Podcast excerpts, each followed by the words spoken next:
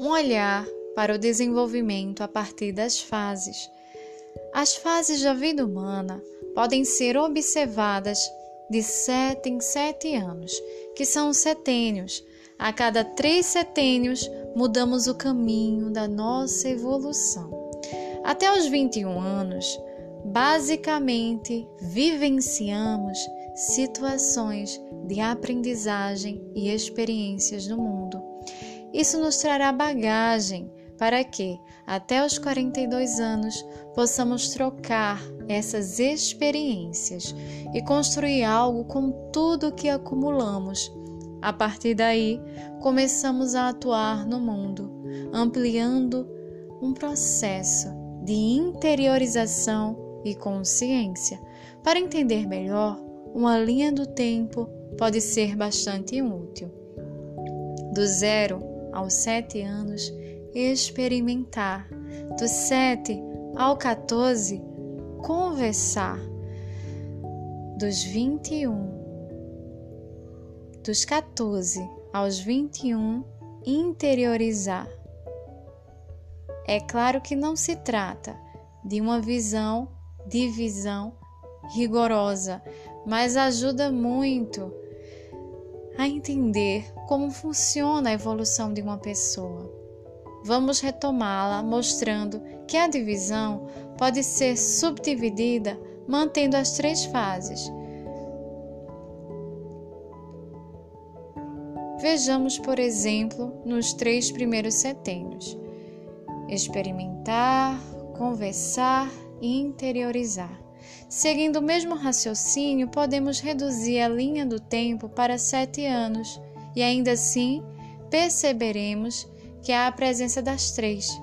Essa linha do tempo pode ser encurtada até o período de três anos, para que notemos que cada ano de nossa vida é dedicado a um movimento, seja de experimentar, conversar ou interiorizar. Uma criança de dois anos está no seu momento de conversar. Não é à toa que é justamente nessa idade que ela desenvolve a fala. Do zero a um, andar. Do um a dois, falar. Do dois a três, pensar. Experimentar, conversar, interiorizar. Este raciocínio pode ser aplicado para qualquer fase da vida. Basta fazer as contas. Um adulto de 45 anos, por exemplo, passa por uma fase de muita reflexão porque está em uma época de interiorização, um olhar para o desenvolvimento. Nos três primeiros setênios. No primeiro setênio, do nascimento até sete anos, podemos observar que a criança se desenvolve por meio do ato de experimentar, com uma intensa vontade de conhecer o mundo que a cerca em diferentes níveis. Este ato de experimentar o mundo ocorre através da vontade e do movimento, com predominância do sistema metabólico motor. Não é por acaso que, nesta época, as crianças agem sem pensar, com o seu instinto e atuam principalmente com os braços e pernas. Nossas sábias avós já diziam: o juízo das crianças estão nas canelas. Figurativamente, neste período, a criança aprende a andar na vida. No segundo setênio, dos 7 aos 14 anos, a criança entra na fase do conversar, isto é, conversar no sentido de trocar a criança que já experimentou o mundo de uma forma vivencial, agora quer trocar as suas experiências próprias com o universo que a cerca. Possui um entusiasmo natural pela vida e quer aprender, conhecer e entender como o mundo funciona, saber as leis da natureza, os códigos sociais, etc. A vontade de conhecer se liga ao entusiasmo. Conhecer com entusiasmo traz um pulsar da respiração e do coração. processo que acontece através do sistema rítmico e está relacionado ao sentir. Figurativamente, neste período, a criança aprende a falar na vida. No terceiro setênio, dos 14 aos 21 anos, a criança, que agora já é um jovem adolescente, entra na fase do interiorizar, em que a vontade está relacionada aos seus desejos. Ele está ligada aos seus pensamentos e às suas ideias. Este processo acontece predominantemente por meio do sistema neurosensorial. É quando os jovens começam a refletir, contestar e questionar o mundo e se perguntam: quem sou eu neste mundo? Começam a descobrir os seus ideais de vida. Figurativamente, neste período, o adolescente aprende a pensar sobre a vida. Nestes três períodos da vida, o ser humano construiu a sua casa e reuniu a bagagem para sair para a viagem da vida. Somente então é que podemos dizer que o eu de uma pessoa está pronto para vivenciar no mundo a sua própria individualidade.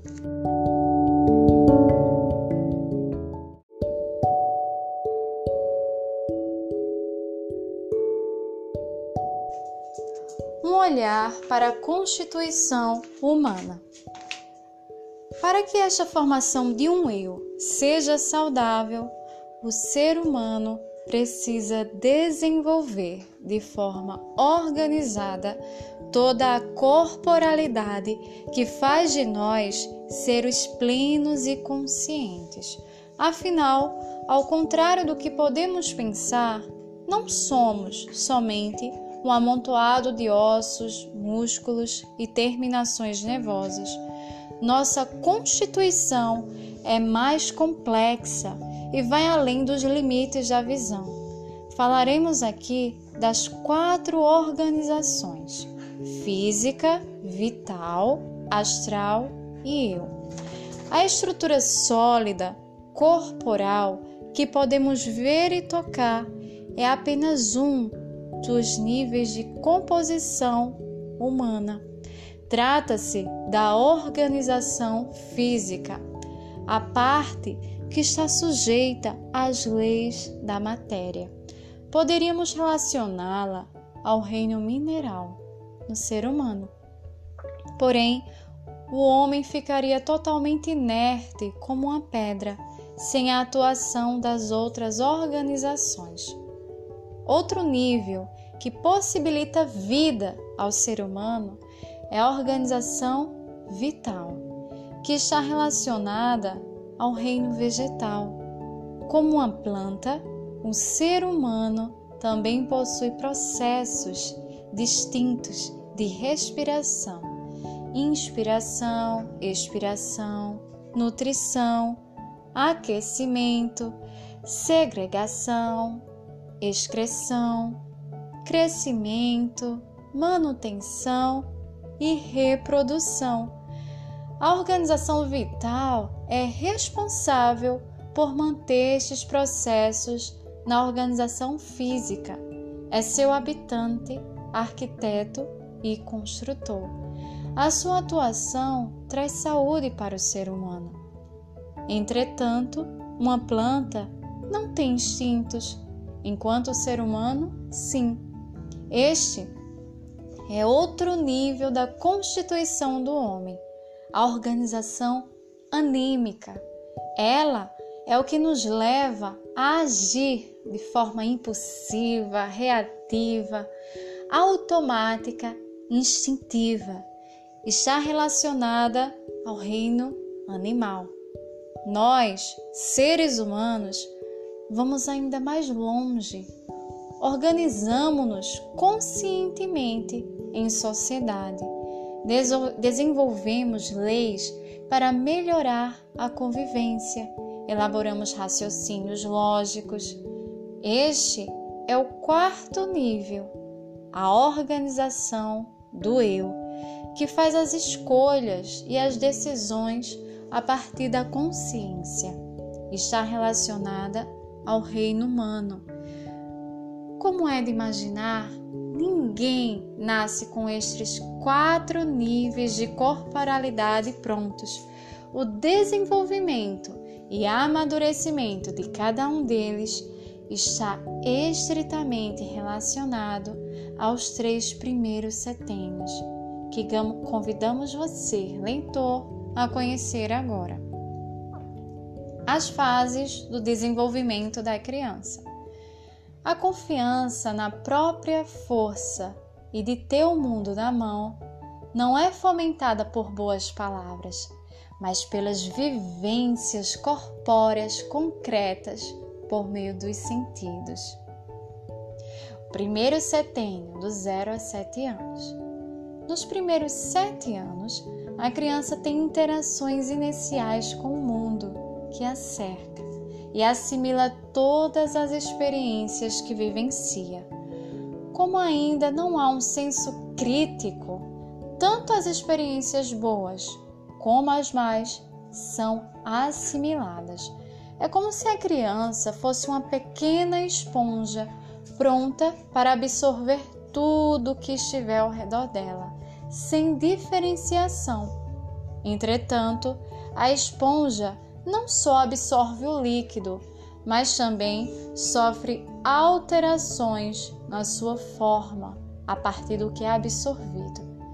Estas experiências são formadoras das suas organizações física, vital, astral e eu, ou seja, da sua individualidade.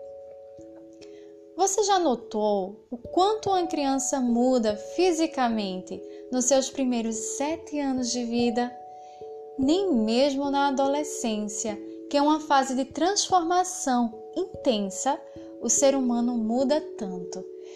E se dá porque a maior parte da energia e força que o corpo utiliza está voltada para o desenvolvimento da organização física. Vale lembrar que, ao mesmo tempo, as outras organizações também estão em formação, mas não são o foco principal deste setênio. Para que isso aconteça, a criança precisará experimentar as milhares de sensações do mundo. Aí é que entram os principais instrumentos que possuímos para interagir com o mundo. Os órgãos dos sentidos. Eles são as portas para a criança perceber cores, cheiros, sons, gostos, texturas, calor, movimentos, superfícies e etc. Essas experiências é que fazem com que a criança conheça a si mesma e o mundo que a rodeia. É o encontro da criança com o mundo e vice-versa. Porém, nessa época, a criança não tem capacidade de providenciar o que lhe é necessário. Naturalmente, a responsabilidade é dos pais. Neste primeiro setênio, os três primeiros anos se destacam, porque são o alicerce inicial para as nossas vidas. As experiências ali vividas ficam registradas no inconsciente. É justamente por isso que precisamos conhecê-los com mais detalhes. Primeiro ano, aprendendo a andar a primeira vivência física da criança ao entrar no mundo é o momento do parto. Enquanto passa pela estreita abertura do canal vaginal, é como se todo o corpo do bebê fosse massageado. Uma massagem que ativa o sentido do tato, avisando a criança que ela nasceu.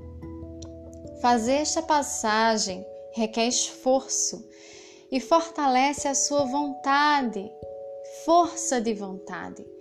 É uma primeira vivência que ensina que grandes conquistas sempre requerem esforço do ser humano. Acontece que, algumas vezes, por diferentes motivos, o parto cesárea é escolhido, e quando estas razões são por situações específicas, imprescindíveis, deve ser respeitado. No entanto, nascer tão rapidamente não é tão vantajoso para a criança. Além de ser excluída a primeira importantíssima experimentação tátil, ela não precisa lidar com um desafio que é entrar no mundo por aquela passagem tão apertada. Para estes bebês, sugerimos que sejam feitas massagens corporais para o ajudarmos a ativarem o sentido do tato. Poucos momentos após o parto, o bebê tem seu primeiro contato com o corpo da mãe. É uma experimentação do vínculo materno e do calor humano. Começa a amamentação, que além da vivência do vínculo e calor, ajuda também na transmissão de anticorpos, intensifica a noção tátil. Uma dica: lembre-se de alternar o seio. Essa atitude, além de equilibrar a produção de leite, garante que os dois lados do bebê sejam estimulados. Essa alternância ativa os dois hemisférios cerebrais, despertando a noção de direita e esquerda da criança e os órgãos do sentido. Por exemplo, na visão que o filho tem da mãe quando está mamando, é totalmente diferente de um lado e de outro. A amamentação deve ser mantida no mínimo por seis meses, até nascerem os primeiros dentinhos. Eles são os indicadores de que está na hora da criança experimentar outras fontes de alimentação e despedir-se do leito materno. Essa fase da amamentação pode ser cansativa para a mãe. Significa blusas sujas de leite, noites mal dormidas, os seios grandes, endurecidos e doloridos. Mas acredite, é muito importante para você, mãe, e para o seu bebê. Quando tudo isso terminar, certamente sentirá, sentirá saudades dessa fase tão doce, apesar do azedo das regurgitadas. Aproveite essa oportunidade e vivencie cada momento de forma plena.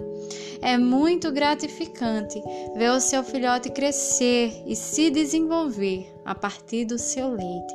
O momento da amamentação deve ser envolvido em um ambiente de calma e ternura. Estes gestos moldam a esponjinha. Ele vai crescer e agradecer a você por todo este tempo dedicado à amamentação, mesmo que nunca o diga. O ato de amamentar atua profundamente na construção da individualidade de um ser humano.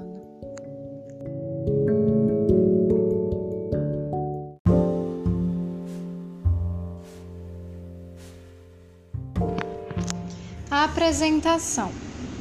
Escutar as meninas e os meninos pequenos e entendê-los quando ainda não se expressam por meio de palavras. Saber responder aos seus pedidos na medida adequada, dando prioridade a acolher as iniciativas da criança, ao invés de satisfazer a vontade do adulto na relação mútua. Respeitar sua intimidade e ter em conta suas demandas, sobretudo no que se refere ao contato físico nas atividades da vida cotidiana, como a alimentação, a higiene, o vestir e o despir, sem intromissão, nem doce violência por parte das pessoas adultas. Acreditar nas suas capacidades de crescer e de adquirir de forma autônoma as posturas e os movimentos essenciais para a vida. Valorizar a autonomia, não como a aquisição de um aprendizado precoce, mas como a capacidade de assumir a responsabilidade pelos próprios atos iniciados por ela. sem a intervenção direta dos adultos.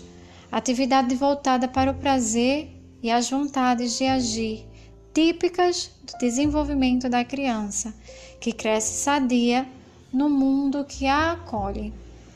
Encorajar e esperar a sua participação em tudo aquilo que lhe compete. Consolidar sua segurança afetiva sobre a base de um relacionamento pessoal caloroso e terno. Eis aqui alguns dos princípios que guiam o pensamento e a prática educativa de Locke e também a de outras instituições e pessoas que têm valorizado este princípio e aprofundado seu desenvolvimento. A revista Infância tem publicado, ao longo dos anos, diversos artigos do Instituto, Locke de Budapeste, cumprindo o objetivo do grupo Plicker Pickler Locke da Associação de Professores Rosa Sensato, de difundir o pensamento e a obra iniciada pela grande pediatra austro-húngara M. Pickler, ampliada e consolidada pelas suas continuadoras, entre as quais cabe destacar a pediatra Judith Falk e a psicóloga Ana Tardos. Professoras de educação infantil e outros profissionais da primeira infância têm mostrado grande interesse pelo enfoque educativo das crianças pequenas, formulado pelo Instituto Locke, e especialmente pela sua vertente de educação em coletividade. A demanda da informação, de bibliografia e de experiências da linha pedagógica picleriana e, ao mesmo tempo, o fato de estarem esgotadas as revistas mais antigas, nas quais publicávamos seus artigos, nos motivaram a fazer uma recopilação, reeditando alguns artigos.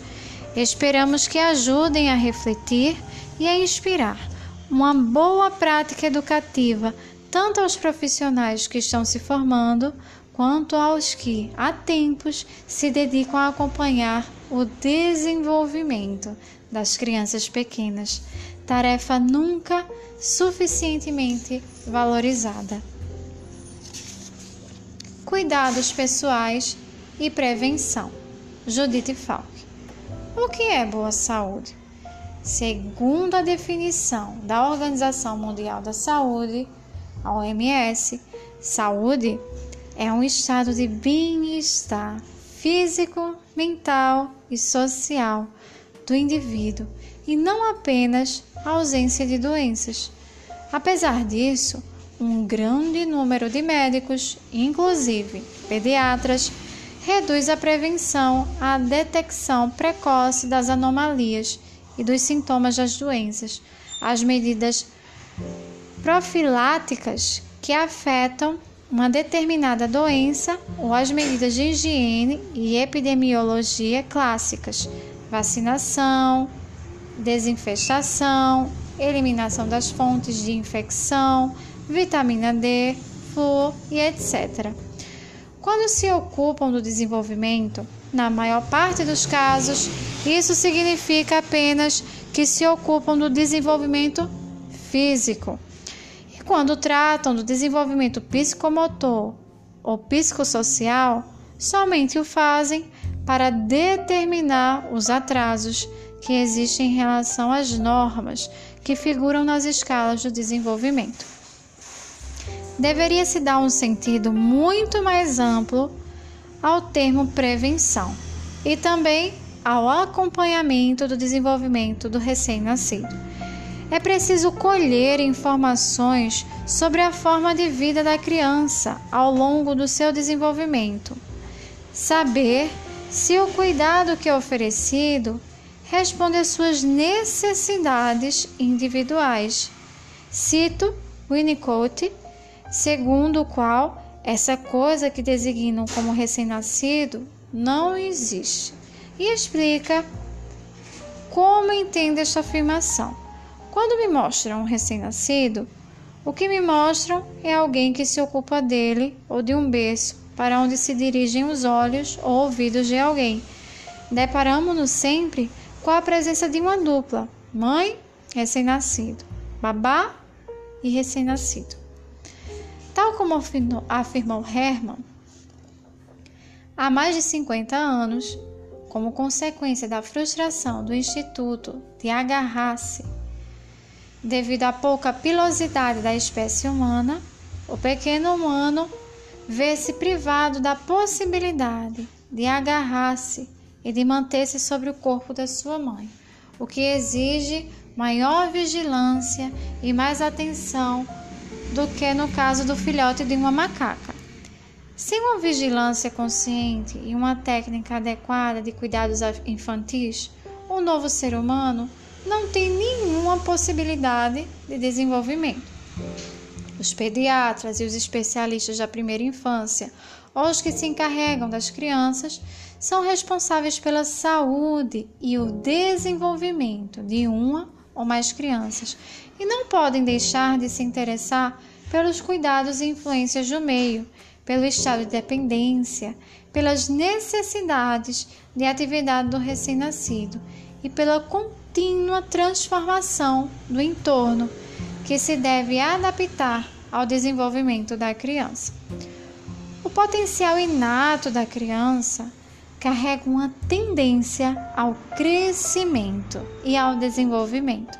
Porém, a realização desta tendência deste programa tem algumas condições básicas. Estas condições podem ser definidas, classificadas e hierarquizadas, mesmo que sobre este assunto cada corrente psicológica possua uma opinião própria.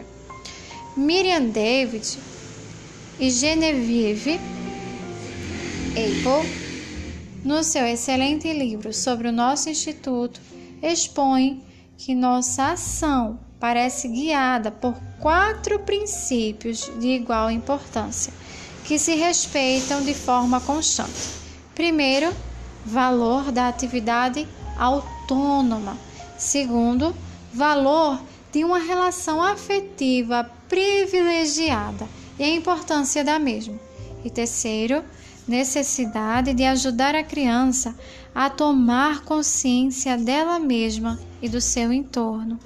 Quarto, importância de um bom estado de saúde física, que serve de base para a boa aplicação dos princípios precedentes, mas que é também seu resultado. Durante muitos anos, quando nos perguntavam sobre a originalidade das características da filosofia dos métodos de atenção e educação de M. Pickley e do Instituto Loxi, as definimos listando e negando os elementos e métodos de cuidado e educação que não utilizamos entre nós, mesmo que sejam de praxe habitual. Não temos falado nem escrito muito sobre o que fazíamos no lugar das estimulações diretas automotrizes, sensoriais, sociais, afetivas, verbais e extraverbais, e também no lugar da estruturação das diferentes situações de aprendizado, os exercícios sistemáticos e das atividades dirigidas. Esta é a razão pela qual muitos de nossos interlocutores de diferentes países nos acusam de negar o papel do adulto no desenvolvimento psicomotor e psicossocial da criança pequena, apesar de não sustentarmos essa ideia. Pelo contrário, estamos profundamente convencidos de que o papel do adulto é de vital importância, mas não como uma fonte de estimulação direta, nem como mediador dos estímulos do entorno. É a vida cotidiana da criança e das crianças pensada em seu conjunto e nos mínimos detalhes pelo adulto, e a qualidade do seu cuidado que lhe é oferecido, o que garantem a presença ou a ausência da estimulação necessária para a saúde, o despertar, o desenvolvimento e o crescimento psicomotor e psicossocial. É por este motivo que tentamos organizar a vida cotidiana das crianças de forma tal que possamos lhe proporcionar com a maior segurança possível relações significativas com um número restrito de adultos e lhes permitir total liberdade de ação em todas as situações, procurando protegê-los dos perigos. O adulto não intervém de forma direta na atividade das crianças, nem para distraí-la, nem para ajudá-la nas suas ações. Nem lhe impondo estimulação direta um ensinamento que, em lugar de contribuir para a atividade e a necessidade de autonomia da criança, a tornará um ser passivo e dependente. O adulto somente estimula as atividades de forma indireta, criando condições de equilíbrio do desenvolvimento emocional e afetivo e do desenvolvimento psicomotor e intelectual. Segurança facilitada pelo vínculo profundo e estável e pelo interesse que o adulto tem pela criança. Valor afetivo do sentimento de competência que a criança percebe não só nas suas relações com o adulto, mas também naquelas que inicia pela sua atividade autônoma. Riqueza e adaptação do entorno da criança diversidade do material que se coloca à sua disposição, que responde a seus gostos e às suas diversas possibilidades de experimentação em função do seu estágio de desenvolvimento. Riqueza da linguagem durante as interações, gestos, palavras e também outros meios de expressão propostos pelo adulto, que permite à criança que se situe de forma conveniente pelos acontecimentos que lhe afetam. Respeito pelo ritmo das aquisições motoras de cada criança, que nunca se encontra numa situação que não domina por si mesma, nem se vê forçada a adotar uma postura que ultrapasse as suas possibilidades. Evidentemente, algumas vezes acontece de um adulto parabenizar a criança e lhe ajudar a tomar consciência das coisas que tem alcançado, mas cada criança pode se sentir aceita e valorizada sem adotar posturas espetaculares.